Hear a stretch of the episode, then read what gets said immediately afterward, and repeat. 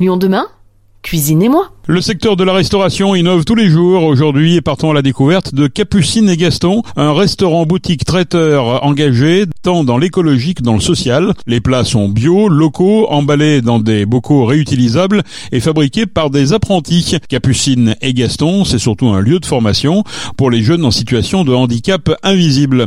Cinq salariés apprenants sont aujourd'hui employés dans la structure et s'occupent de la cuisine, du service ou des livraisons de commandes. Capucine et Gaston proposent des repas sur place et une boutique pour acheter ses bocaux, une entreprise bio et sociale par conviction, d'après la devanture. Notre journaliste Madeleine Clunia est allée visiter ce restaurant très particulier. Manger bio, sain, tout en contribuant à la formation et à l'insertion de jeunes en situation de handicap, c'est le concept dont se vante le restaurant Capucine et Gaston. Et allier la bonne cuisine avec une action sociale et solidaire, cela attire les clients, comme Jessica qui travaille dans le coin. J'avais déjà vu qu'il y avait cette, euh, ce concept, ça m'intéressait de voir effectivement euh, comment ça fonctionnait et, et goûter. Et ce qu'on peut goûter ici, ce sont des plats préparés sur place, 100% bio, 90% local, zéro déchet et le tout dans des bocaux en verre réutilisables. Si le concept est connu, il n'est pas encore très répandu.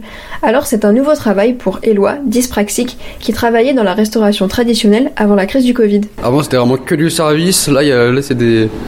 Il y a aussi beaucoup plus d'accompagnement pour, pour, pour aider aux clients à choisir leurs plats, les conseiller, les choix.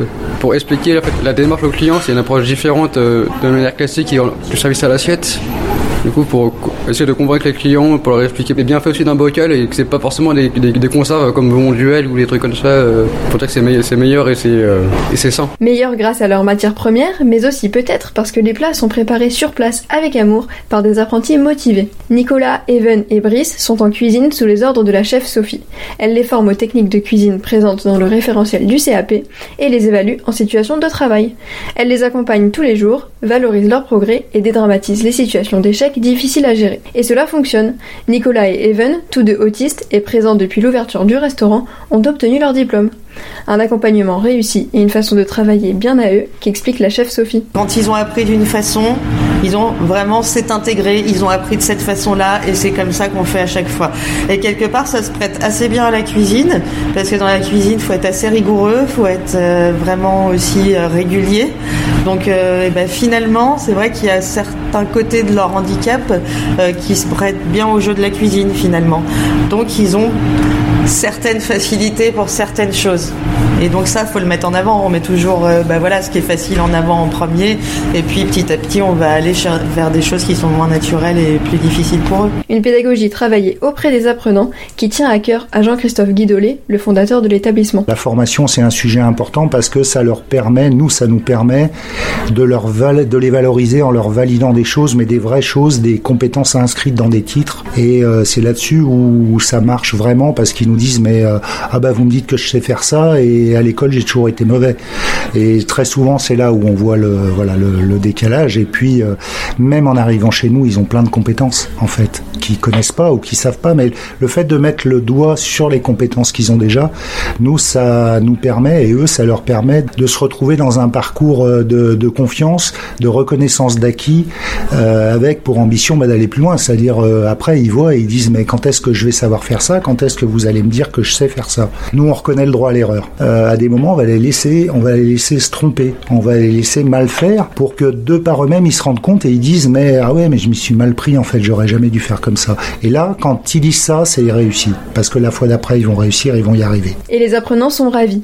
Julien présente des difficultés cognitives et travaille chez Capucine et Gaston en tant que livreur depuis un an et demi.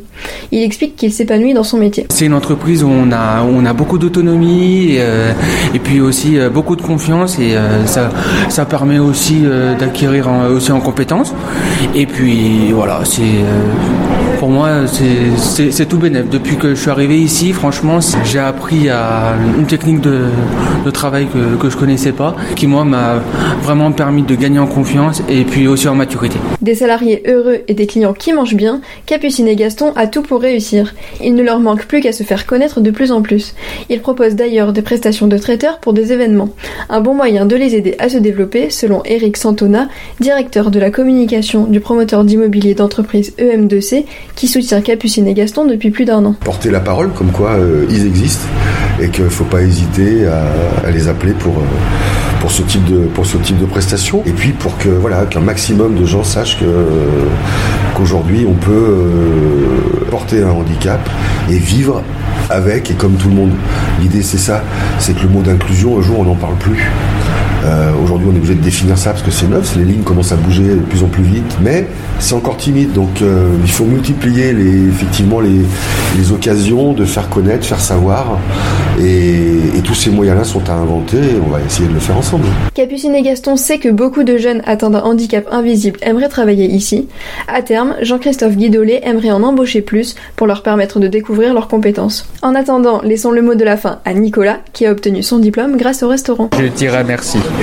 Capucine et Gaston, ouvert du lundi au vendredi, place des docteurs Charles et Christophe Mérieux, dans le 7e arrondissement, c'est juste en face de la halle Tony Garnier.